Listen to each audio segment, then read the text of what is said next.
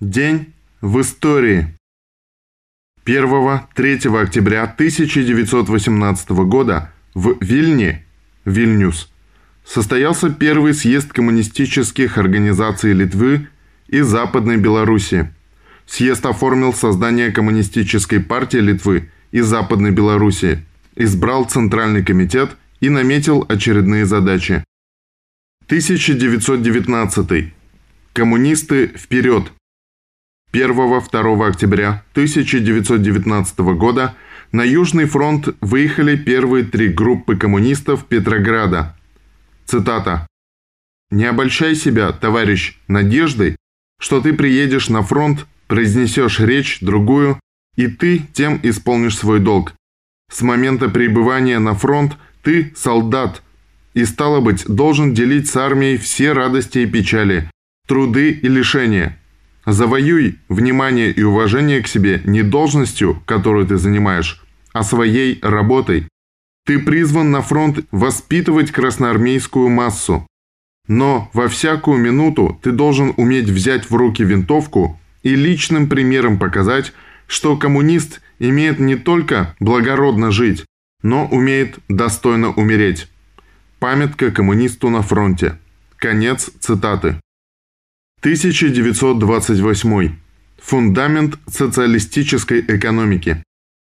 1 октября 1928 года в СССР утвержден первый пятилетний план развития народного хозяйства страны, фактическое завершение периода НЭПа 1921-1928 года. Начиная с четвертого квартала 28 года, развитие народного хозяйства СССР – осуществляется на основе пятилетних планов, воплотивших в себе ленинские идеи и теоретические положения о перспективном планировании, социальную и экономическую политику КПСС.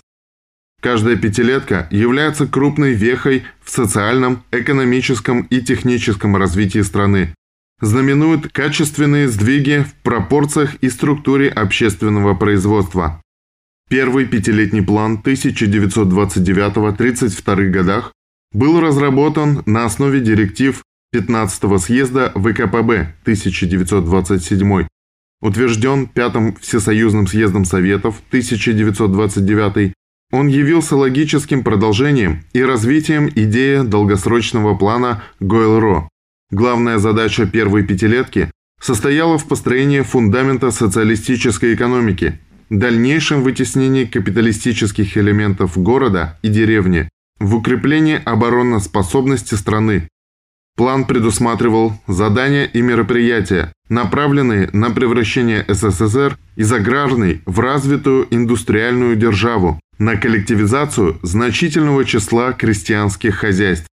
Работа по подготовке плана проходила в острой борьбе против троцкистов, отстаивавших лозунг так называемой сверхиндустриализации, и правой оппозиции, требовавшей равнения на узкие места в народном хозяйстве, низких темпов развития, особенно отрасли тяжелой промышленности.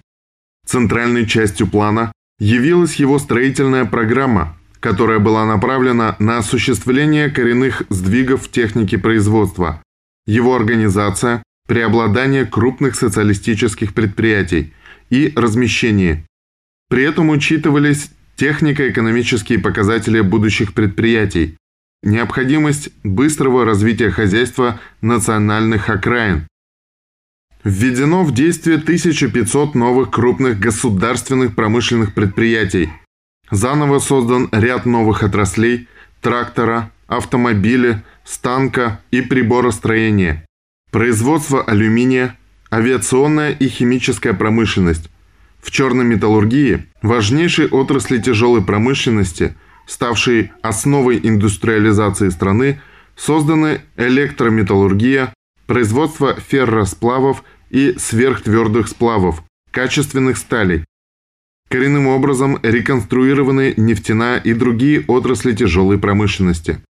Вступили в строй Днепрогэс имени Ленина, Зуевская, Челябинская, Сталинградская и Белорусская районные тепловые электростанции. Создана вторая угольно-металлургическая база на востоке СССР Урало-Кузнецкий комбинат. Построены Кузнецкий и Магнитогорский металлургические комбинаты, крупные угольные шахты в Донбассе, Кузбассе и Караганде, Сталинградский и Харьковский тракторные заводы, Московский и Горьковский автомобильные заводы, Кандапожский и Вишерский целлюлозно-бумажные комбинаты, Березниковский азотно-туковый завод, Ивановский меланжевый комбинат, первый государственный подшипниковый завод в Москве и многие другие предприятия.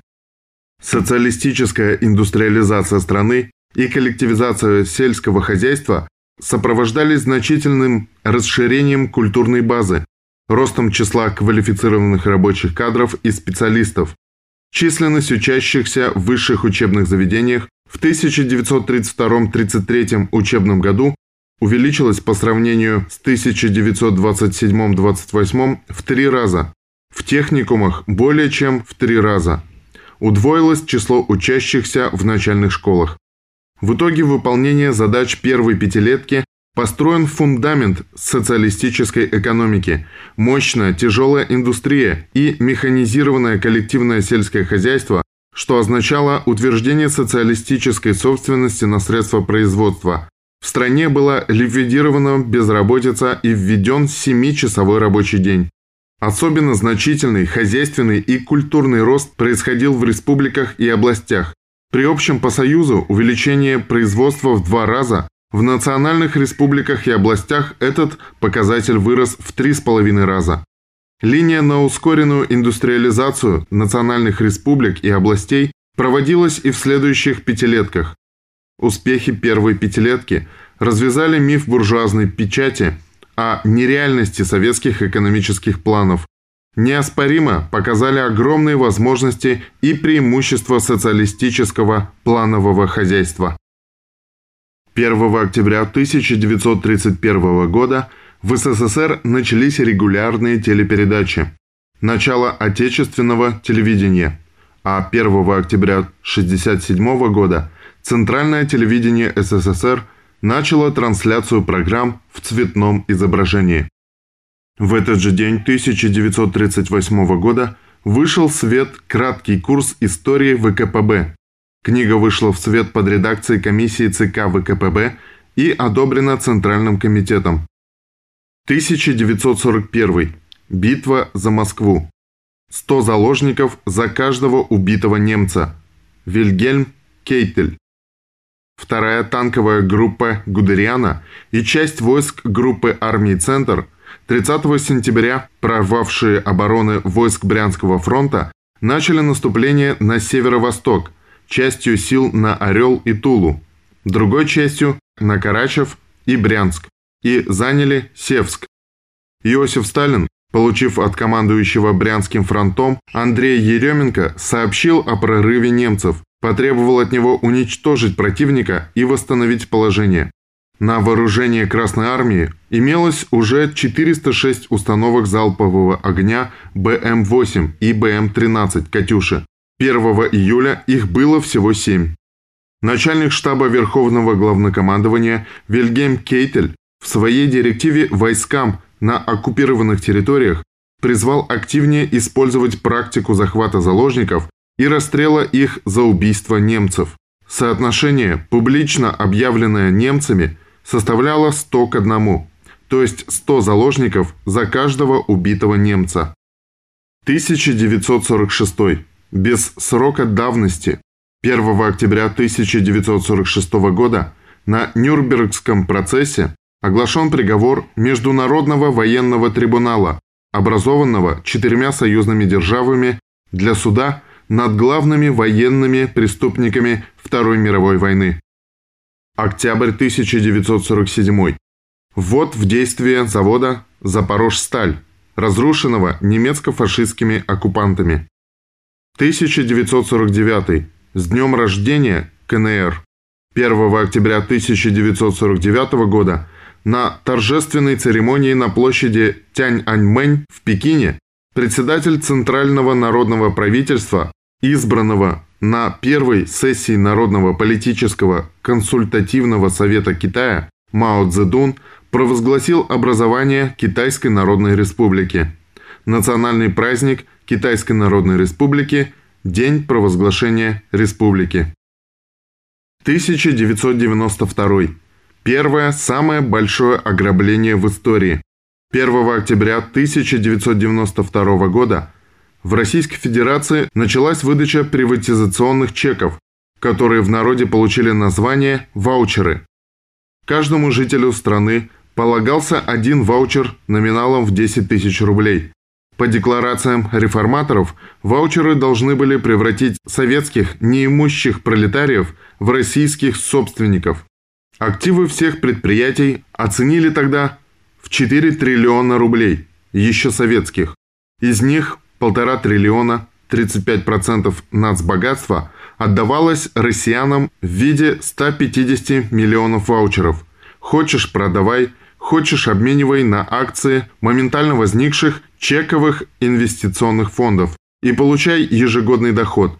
А хочешь – вкладывай в акции какого-нибудь предприятия на чековом аукционе.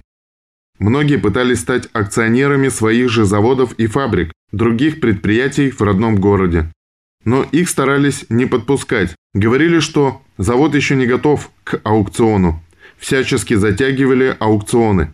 Должны были закончить приватизацию к концу 93 -го года, а затянули еще на полгода. В этом и был главный смысл. Рабочие ведь имели формально льготные права на акции, но когда тебе год не платят зарплату, ты или плюнешь на родной завод и уволишься, или продашь подешевле ваучеры загадочным скупщикам. А учителя, врачи, ученые, канцелярские работники не имели никаких льгот ни на что. Только на то, чтобы вложить ваучер куда-нибудь. В итоге 24 миллиона россиян не использовали ваучеры, оставили как домашний исторический документ. 25 миллионов отдали в ЧИФы. Они закрылись, лопнули, исчезли без следа. 40 миллионов купили акции каких-либо предприятий, но дивидендами даже не интересовались по причине бессмысленности. Особо настырные могли получить копейки. Но ведь остался еще 61 миллион чеков, проданных кому-то. Не лично, разумеется, а через посредников по цене 2-3 бутылок водки. Эти кто-то, скупив чеки у безработных россиян, и завладели 30% государственных предприятий РФ.